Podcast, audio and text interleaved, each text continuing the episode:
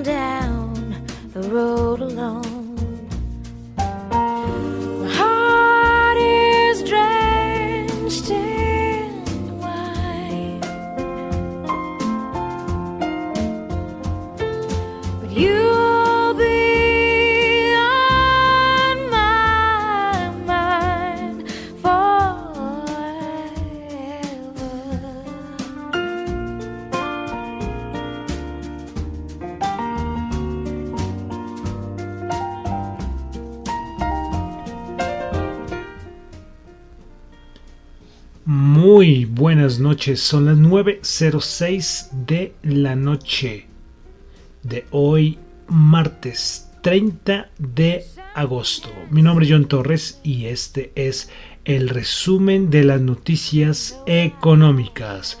Y comenzando con música, hoy comenzamos con Nora Jones, la neoyorquina, pues la ganadora de yo no sé cuántos premios Grammy hace ya varios años. Pues en el año 2002 ella sacó este álbum eh, y esta canción. ¿sí? Eh, el álbum creo se llama Don't Know Why. No, mentiras. No, voy a, a, decir mentiras. Pronto estoy diciendo, estoy diciendo mentiras. A ver si tengo acá el nombre del álbum.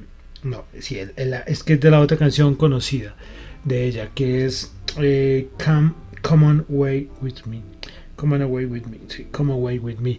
Es el álbum de Nora Jones, que en el año 2002 pues fue su año del estrellato. En el 2003 recibió el Grammy a Mejor Artista Nueva. Pero bueno, ella fue una, la neoyorquina Nora Jones dio mucho que hablar. Pues bueno, entonces por eso comenzamos el día de hoy con Nora Jones. Recuerden, por si el caso de alguien nuevo escuchando el programa, que es que estamos haciendo un recorrido musical desde hace varias semanas, desde 1922 al año 2022. Y pues ya estamos en el año 2002. Ya nos queda poquito, poquitos años para terminar nuestro recorrido musical. Entonces, hoy comenzamos con Nora Jones y su canción Don't Know Why. Bueno, entonces quiero saludar a los que me están escuchando en vivo en Radio Dato Economía, los que escuchan el podcast en Spotify, muchísimas gracias, no olviden calificarlo, también los que escuchan el podcast en Google, en Apple Podcast, ahí también pueden calificarlo. En Google Podcast también me encuentran por ahí, ahí no se puede calificar, pero de todas maneras muchas gracias. Y en la aplicación de streaming descentralizado Tita TV. Bueno, entonces vamos a comenzar con el resumen de las noticias económicas, recordando y aclarando que lo que yo comento acá no es para nada ninguna recomendación de inversión, son solamente opiniones, comentarios personales. Bueno, entonces vamos a comenzar agosto 30. En pocos días ya estaremos en los meses terminados, empezaremos con los meses terminados en bre, septiembre. Y aquí en Bogotá ya empezarán a vender arbolitos de Navidad. Así es, eso, aprovechan que llega septiembre, ya, empieza, ya empiezan a uno ver decoración, eh, no decoración, pero sí venta de artículos navideños. Eso rapidito, además como esto va tan rápido, en cualquier momento ya estamos finalizando el año. Bueno, entonces vamos a comenzar con el resumen de las noticias económicas. Eh, comenzamos con África y es que el Banco Central de Zimbabue pues mantuvo su tasa de interés eh, estable, es decir, no hizo ningún cambio. ¿Saben en cuánto está la tasa de interés en Zimbabue? 200%. Qué barbaridad. Este país es de los que mayor nivel de inflación tiene. Yo no sé, yo de verdad no me acuerdo cuánto puede estar la inflación. No sé, acá tendrán hiperinflación, me imagino. No, de verdad no, no tengo presente el dato de cuánto estará el nivel de inflación en Zimbabue, pero sí es muy conocido, por ejemplo, las monedas o el billete de Zimbabue, que son como de 50 millones, una cosa así, de la moneda de Zimbabue. Bueno, pero es un ejemplo de lo que pasa cuando un país pierde, pierde todo. ¿sí? O sea, la inflación se va por las nubes, la devaluación disparada. Bueno, pero quería traer esa noticia de Zimbabue. 200% la tasa de interés. Bueno, pasamos a Asia. Eh, para que la gente en 16 de octubre, ese día eh, se va a realizar el Congreso del Partido Comunista Chino. Y es que aquí suelen dar suelen dar información importante por parte del gobierno chino. Bueno, pasamos a Japón donde tuvimos dato de producción industrial en Japón. El dato mensual se esperaba una caída del 0,5% y terminó en 1% positivo. El interanual se ubica en 1.8%. Bueno, vamos a las ventas minoristas en Japón. Se esperaban un aumento de 1,9, aumentó 2.4% el dato interanual, entonces dato de producción industrial y de ventas minoristas en Japón positivo. Seguimos en Asia, vamos a Corea del Sur, producción industrial en Corea del Sur. El dato mensual se esperaba 1.9%, perdón, se esperaba una caída del 0.8 y se tuvo una caída del 1.3%. Eh, y es el dato mensual y el dato interanual se ubica en 1.5%. En Corea del Sur esos datos sí nos salieron muy buenos. Bueno, vamos a pasar a Europa. Eh, confianza económica en Europa, en la, Unión, en la Unión Europea. Se esperaba 98, quedó en 97.6. Confianza industrial se esperaba 2.4, quedó en 1.2.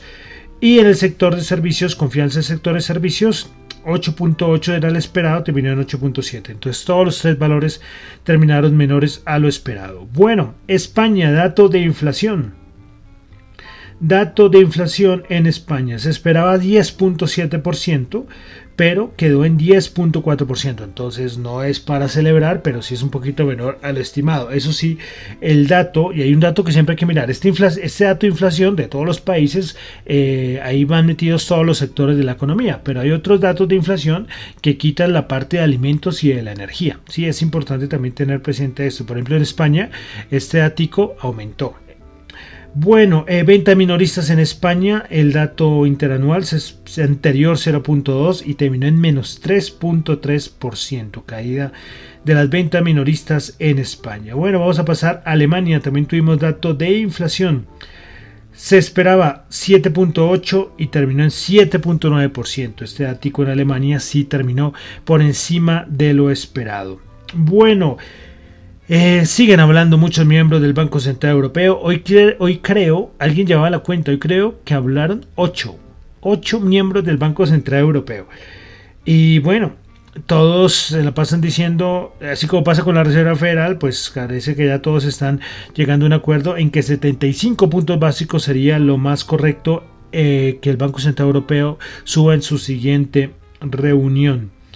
Eh, bueno, y el asunto del gas. Ya sabíamos que Gazprom había dicho que iba a estar, eh, iba a cerrar eh, en el Nord Stream 1 el día, el día 31 de agosto. Es decir, no sé, creo, creo, por horario, por horario ya debe estar cerrado porque comenzaba a la una de la mañana y me imagino que si es una de la mañana de por allí, ya estará cerrado. Y estará cerrado hasta el 3 de septiembre también eh, Gazprom dijo que bueno, va a suspender el suministro de gas y también habla sobre que hay insuficiencia en los pagos y que eh, si no se ponen en el pago los que deban o que no se hayan pagado a Gazprom, pues podría después del 1 de septiembre seguir cortando el servicio. Bueno, entonces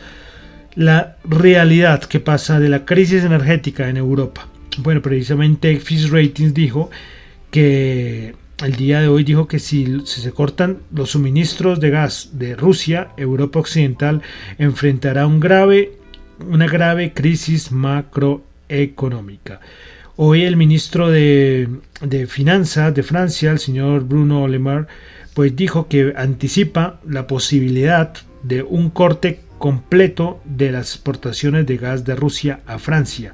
Y esto se va a, se va a unir a lo que va a pasar en el invierno, es decir, a nivel climático. Entonces ya sabemos que todo el mundo está con temor por lo que puede pasar en el invierno en Europa. De todas maneras, eh, von, der Leyen, de la Unión Europea dijo que ya la Unión Europea ah, tiene el 80% de almacenamiento de gas, que ellos no esperaban llegar a estos niveles tan pronto, pero que bueno, que eso, eso de cierta manera, pues bueno, 80% es algo. Ellos pensaban que se iban a demorar más en llegar a estos valores, pero 80% es un valor bueno. Sí, o sea, tenemos ahí que Rusia la amenaza, pero ellos han, hecho como todo un, un plan para almacenar la mayor cantidad de gas para enfrentar el invierno. De todas maneras, von der Leyen también afirmó, esto fue el día de ayer, eh, que va a haber una reestructuración energética en toda Europa. Todavía no se saben los detalles, pero muchos analistas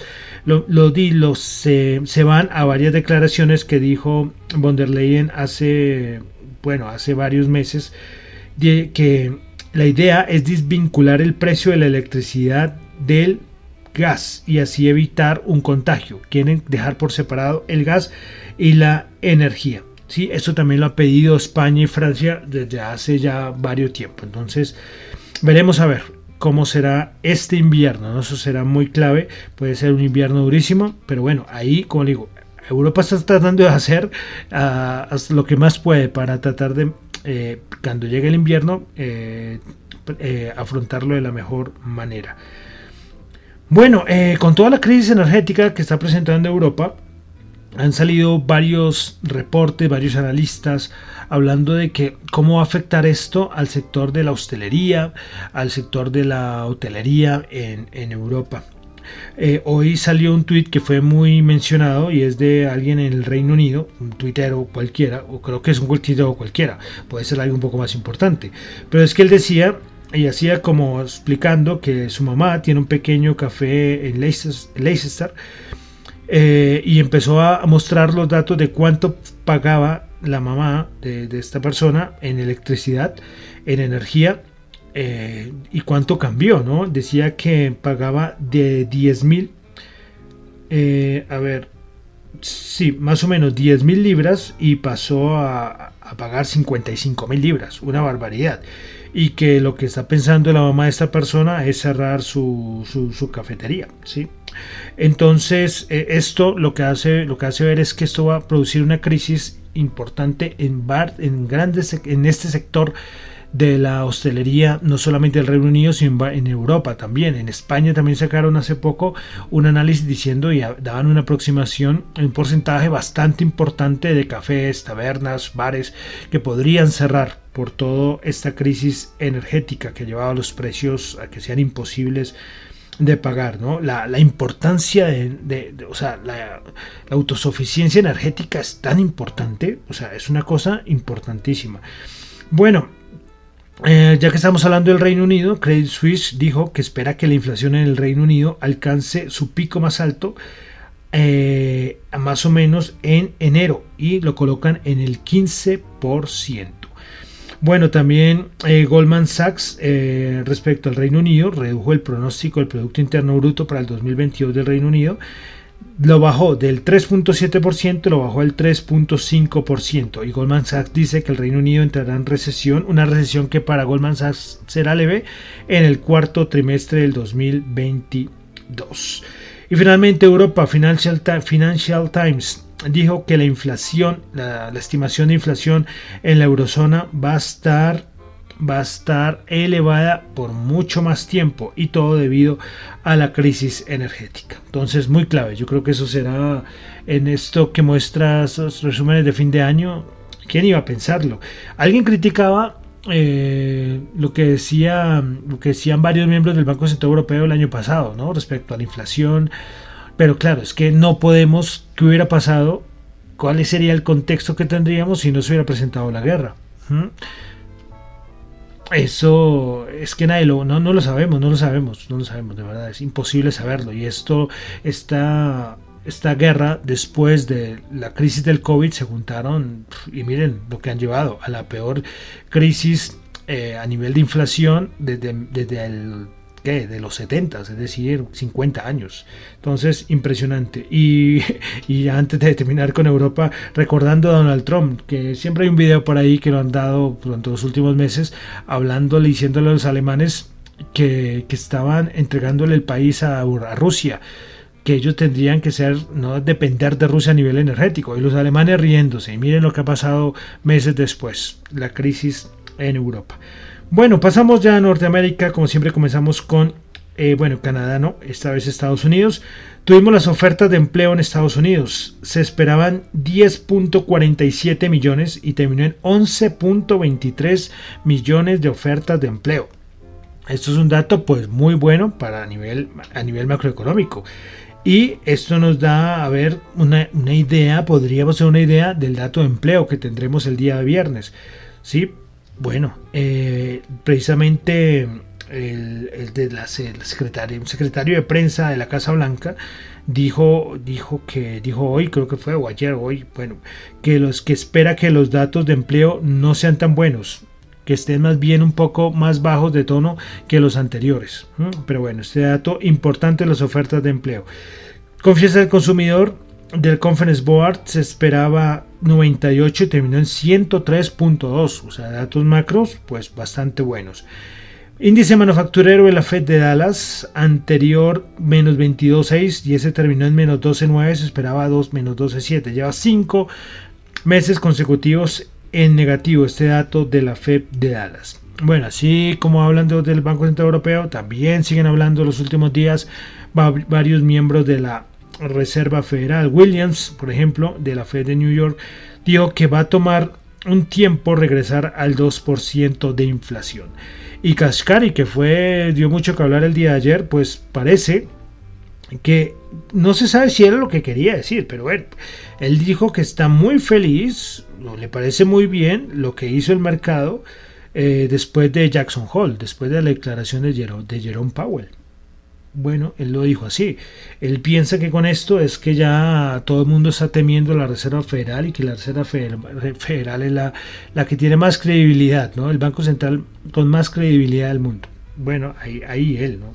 Ahí, y no sé si él fue el que dijo esto o Bullard también se refirió a esto hace, unos, hace unas semanas. Pero bueno. Eh, finalmente Estados Unidos. El, recordemos que la semana pasada Joe Biden ya... Eh, bueno, el Senado de Estados Unidos ya autorizó la condonación de la deuda estudiantil. No me acuerdo cuántos millones de dólares es este nuevo plan del presidente Biden. Pues bueno, el presidente Biden y los demócratas.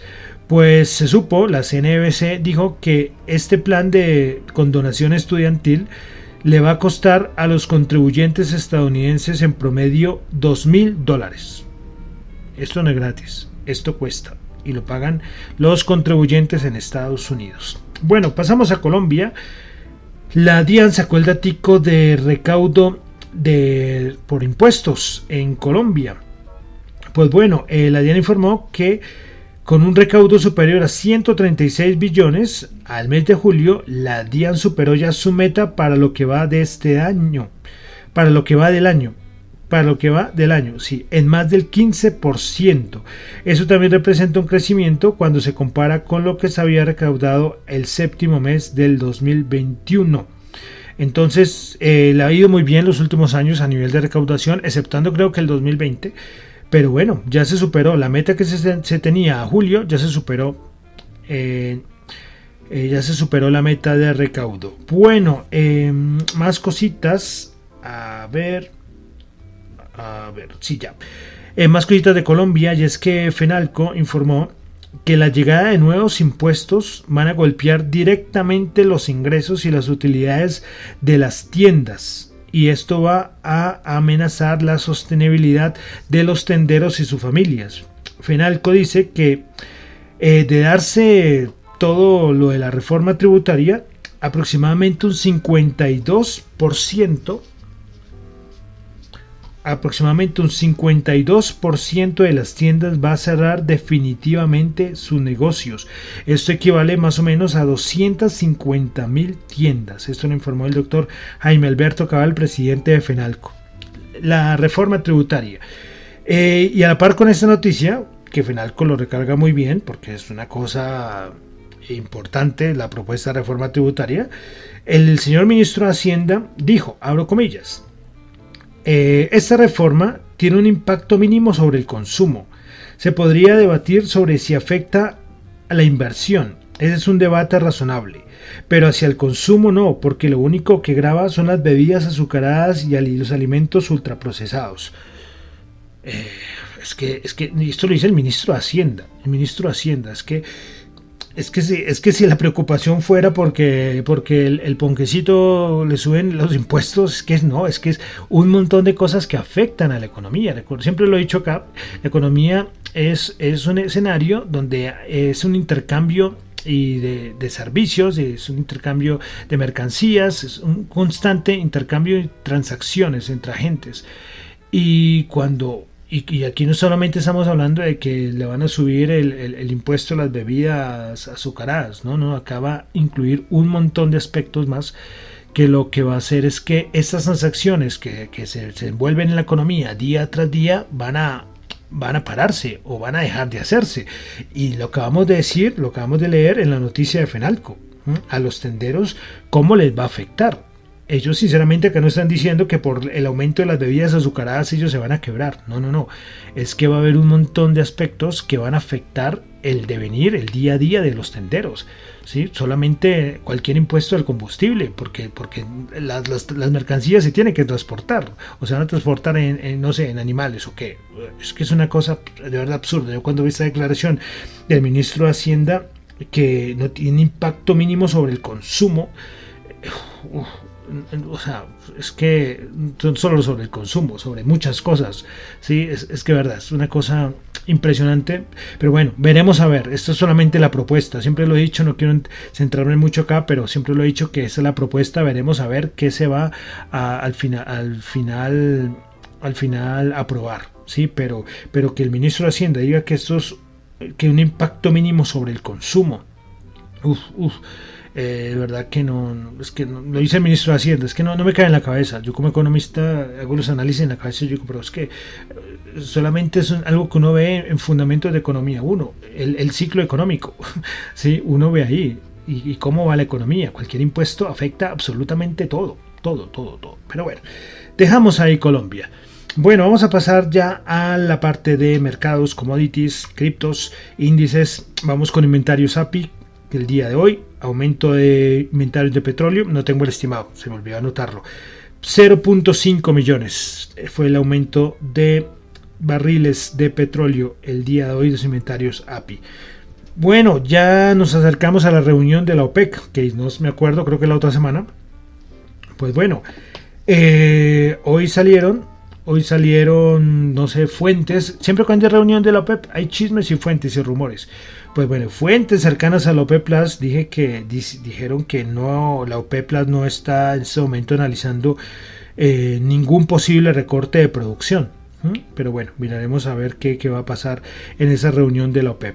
Eh, respecto al petróleo, Wall Street Journal sacó un datico y es que Rusia está bombeando casi tanto petróleo al mercado mundial como lo hacía antes de la invasión a Ucrania. ¿Qué tal el dato? Y con los precios del petróleo al alza, Moscú también está ganando más dinero. Entonces, esas sanciones y todo lo que está pasando, pues a Rusia no es que le estén afectando mucho.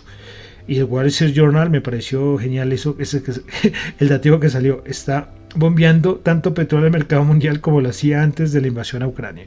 Claro, tiene a la India, tiene a China, los tiene ahí de socios, de amiguitos, entonces no hay problema. Bueno, eh, respecto a la... Hoy, ha sido muy energético el, programa, ¿no? Muchas noticias respecto a todo lo que está pasando a nivel de energía.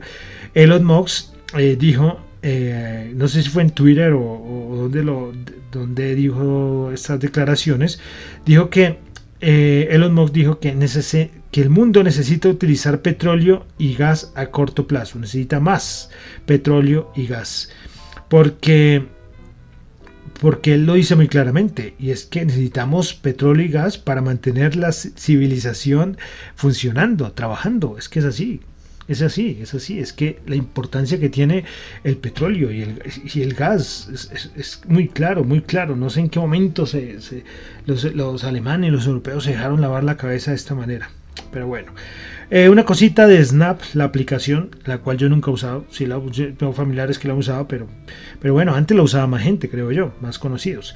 Pues bueno, Snap va a despedir el 20% de sus trabajadores. Esto lo, informó eh, The Verge. Bueno, una cosita aquí en Colombia y es que Avianca y Viva Air pretenden conformar y operar bajo un mismo holding. Eh, que se llamará el grupo Abra. Bueno, eh, esto también estará eh, la brasileña Gol. Bueno, entonces, eh, esta, esta, alianza, este nuevo holding ha llevado a, muchas críticas. Por ejemplo, la, aerolínea de bajo costo Ultra Air dijo que, estaba en contra, porque esto ellos lo ven como una alianza que va a llevar a que ocurra un monopolio de mercado. Y es que si sumamos aquí en Colombia, si sumamos a Bianca y con lo que y con lo que es de Viva Air sumarían más o menos como el más del 60% del mercado en Colombia. Entonces, eh, y tiene razón, tiene razón, 60% es un porcentaje de mercado importante, pero bueno, eso es lo que las, las eh, Ultra Air, las declaraciones que ha dicho que no está a favor de esta de esta unión entre Avianca y Viva Air. Bueno, y listo, vamos a pasar ya a los índices de Estados Unidos. ¿Qué ha pasado? Pues seguimos con bajadas, bajadas a nivel técnico ya no hay media, la media de 100 la rompió. Recordemos, contra la, contra la media de 200 eh, se estrelló eh, el SP500 y se devolvió. Después llegó a la media de 100 y nada, no le importó. Llegó al piso de del, de la... Mm, hoy estoy un poco enredado, ¿eh? sí, sí, sí, estoy un poco cansado. Bueno, entonces, llegó, llegó a la medida de 200, a nivel de por arriba, a nivel de resistencia, chocó y se devolvió. Después cogió y llegó a la se devolvió y se supone que en la media de 100 tenía que encontrar un soporte y nada, siguió derecho. En los 4000 que tenía que también ser un soporte también siguió derecho. Llegó a los media de 50 que se suponía que también podría ser un, soporte, nada, siguió derecho. Entonces no hay soporte, sigue bajando, sigue bajando desde que apareció lo de Jackson Hole que es como la referencia que uno tiene, los índices de Estados Unidos nada, no levantan, no levantan cabeza. Eh, se supo eh, que los que vendieron con mucha fuerza fueron unas manos fuertes en el mercado que es muy importantes. En el mercado, en mercados, en las bolsas siempre hay unas manos fuertes, que son la gente que tiene más dinero, los grandes institucionales, la grande banca de inversión, los fondos de pensiones, bueno, todos esos son los que tienen mucho dinero. Pero también hay unos que se llaman los CTAs, los CTA. Eh, estos son, vamos a colocarlos como asesores comerciales que se manejan principalmente en Estados Unidos. Pues estos en Estados Unidos mueven mucho mercado y cuando se les da por vender, y el viernes ellos tenían unos valores que si el SP500 llegaba ahí, ellos pasaban todo a cortos, es decir, vendían todo lo que tenían. En este momento los CTAs están 100% cortos, 100% cortos. Entonces es muy importante. Eh, ¿Qué pasaría? Al día de hoy, esto lo hacen análisis, los cuantitativos son los que más hacen estos análisis, cómo se comportan. Ahí, como, como, como dice un analista eh, muy famoso español, eh, la fontanería del mercado la hacen muy bien. Y entonces, ¿qué valores están en este momento? Pues los CTAs en el SP500 están 100% cortos, o sea, no tienen más que vender. Entonces tocaría mirar cuándo volverían a comprar. Y el, y el valor está muy lejos, 4.125. Si el SP500 llegara aproximadamente por esa zona, prepárense porque tendríamos un subidón, pero tremendo, tremendo, tremendo. Pero estamos lejos, estamos lejos. Entonces estos son eh, parte del mercado que, o sea, mueve mucho, mueve mucho y, se vio el viernes. Eh, Zero Hedge eh, lo colocó muy claro el día viernes, cuando estaban las caídas, colocó un tweet así, los CTAs están vendiendo.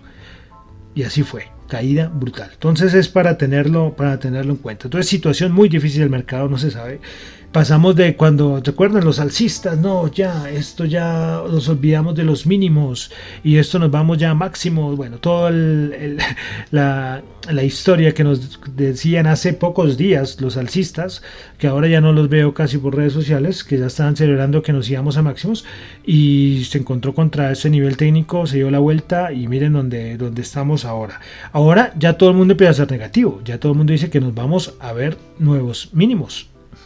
Son los sentimientos del mercado. ¿no?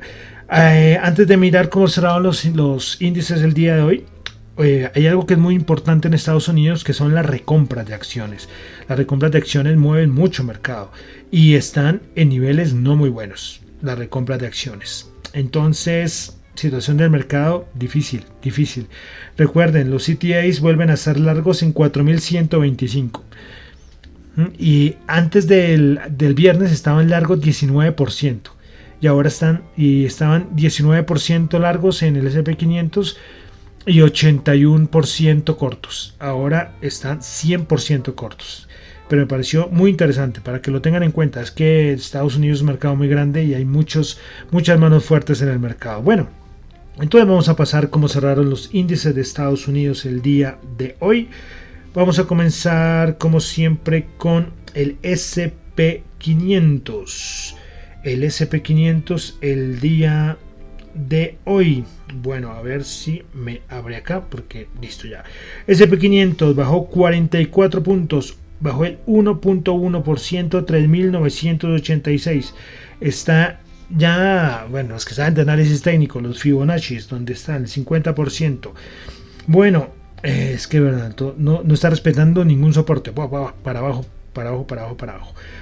Bueno, entonces, principales ganadores en el CP500. Eh, Lepan Systems subiendo el 2%, PyCon subiendo el 1.7%, Under Armour subiendo el 1.6%, principales perdedoras, CF Industries bajando el 6.4%, Freeport bajando el 5.5% y Mosaic bajando el 4.9%.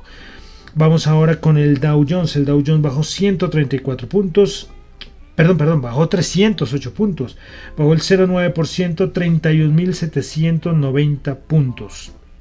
Qué barbaridad el Dow Jones, yo no sé cuánto ha bajado, ha bajado como 1.500 puntos, una cosa así. Bueno, entonces, principales ganadoras en el Dow Jones el día de hoy, solamente dos valores. American Express subiendo el 0.08%, JP Morgan subiendo el 0.02%, principales perdedoras, Dow bajando el 2.8%, Caterpillar bajando el 2.5% y Chevron bajando el 2.4%. Vamos ahora con el Nasdaq 100. El Nasdaq 100 el día de hoy bajó 141 puntos, bajó el 1.1%, 12.342 puntos. Principales ganadoras del día en el Nasdaq 100, Day subiendo el 2.1%, Octa subiendo el 1.5% y Scalar subiendo el 1.4%. Principales perdedoras, Baidu bajando el 6.5%, Lucid Group bajando el 6.3% y AstraZeneca bajando el 3.7%. Bueno, vamos a revisar rápidamente cómo está o cuánto está el VIX, el VIX, el VIX, el VIX. El día de hoy el VIX cerró en 26,2. Y claro, 26,2 no hubo, eh, o sea, estuvo casi plano a diferencia de ayer. Eso que tuvimos bajada importante. Mm, interesante lo que hizo el VIX hoy. Bueno, rentabilidad del bono de Estados Unidos, que recuerden, eh, Bank of America dice que si de aquí a más o menos diciembre el bono de la rentabilidad del bono de Estados Unidos no supera el 3.4 a 10 años, ¿no? La rentabilidad del bono de Estados Unidos a 10 años no supera el 3.4, no volveríamos a ver mínimos. ¿Y por qué repito mucho? Porque es que Bank America le ha atinado a todo. Bueno, está en este momento en 3,11. 3,11. Para que se tranquilice un poco las cosas, tiene que volver a estar por debajo de 3. Y vamos a mirar el DXY, el índice dólar. El índice dólar se ubica en 108,7, bajando un poquito. Y bueno, miremos el euro de una vez, que siempre le estamos dando una visión rapidita. El euro se encuentra en 1,0028 por encima de la paridad. Bueno, Bolsa de Valores de Colombia. El MSCI Colcap el día de hoy bajó 13 19 puntos, 1.270 puntos. Principales ganadoras en la Bolsa de Valores de Colombia. La acción de la Bolsa de Valores de Colombia subió el 4,3%. Canacol subió el 1,1%. Y Grupo Energía Bogotá subió el 0,5%. Principales perdedoras. Grupo Bolívar bajó el 5,5%. Corfi Colombiana bajó el 4,4%. La preferencial. Y Cementos Argos preferencial bajó el 3,8%. Eh, bueno, vamos a mirar en este momento cómo están las commodities porque Recordemos, ah, no, recordemos, no, ayer no hice programa, pero es que ayer el petróleo alcanzó a subir como más del 3%. Pero hoy, a ver un momento, ¿dónde están los, dónde están las, los commodities, las materias primas? Acá están. El oro va bajando 1.7 dólares la onza, 1764. El petróleo 92.4, subiendo el 0.9%. Y el Brent subiendo 98 subiendo el 0,8%, 98,6%. Les decía que ayer el petróleo tuvo una subida fuerte y hoy alcanzó a bajar el 7%. O sea, ayer subió como el 4% y hoy, bajó como el 4-5%. Bueno, dólar para Colombia, tasa representativa 4.400 pesos, subiendo 14 pesitos, la tasa representativa del mercado. Y vamos a finalizar entonces con las criptos. Con las criptos el día de hoy. Y por lo que hoy no va a el programa no va a ir en Tita TV porque está ya largo. Bueno, miramos las criptos en este momento. Bitcoin recuperando los 20.000, subiendo 0,9%, 20.300. Ethereum subiendo el 3,9%, BNB subiendo el 0,2%, Ripple subiendo el 0,6%, Cardano subiendo el 3%. Solana subiendo el 0,4%, Dogecoin bajando el 0,6%, Polkadot subiendo el 0,2% y Polygon Matic subiendo el 2,1%. Bueno, y ya con esto terminamos el resumen de las noticias económicas. Recuerden que lo que yo comento acá no es para nada ninguna recomendación de inversión, son solamente opiniones personales. Mi nombre es John Torres, me encuentran en Twitter en la cuenta arroba John Chu, en la cuenta arroba Dato Economía para asuntos de la emisora, gmail.com y en Twitter, arroba datoeconomía R.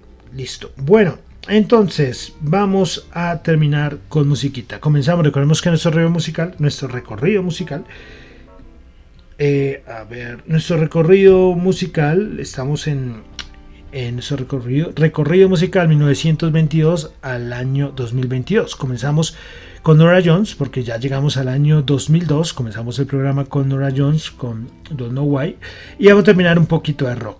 Los que les gusta el rock pueden subirle el volumen a su computador, a su teléfono, a lo que quieran. Pues bueno, pues bueno, vamos a terminar. Hoy qué verdad, qué pena, estoy un poco torpe hoy, que me enredan todas las palabras. Bueno, entonces vamos a terminar con rock, como les dije. Prepárense porque vamos a escuchar a la agrupación del señor Dave Grohl. Sí, señores. Foo Fighters con All My Life. Muchísimas gracias.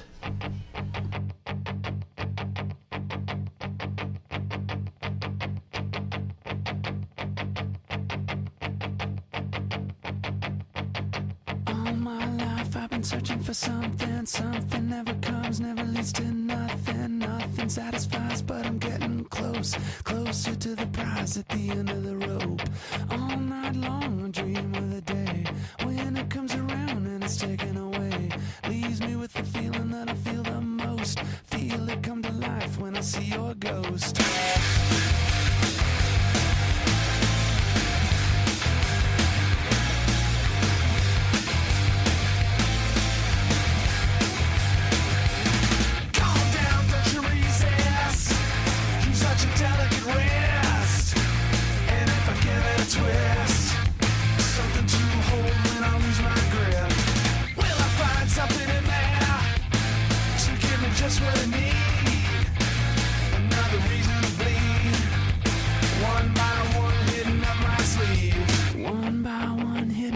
sleep.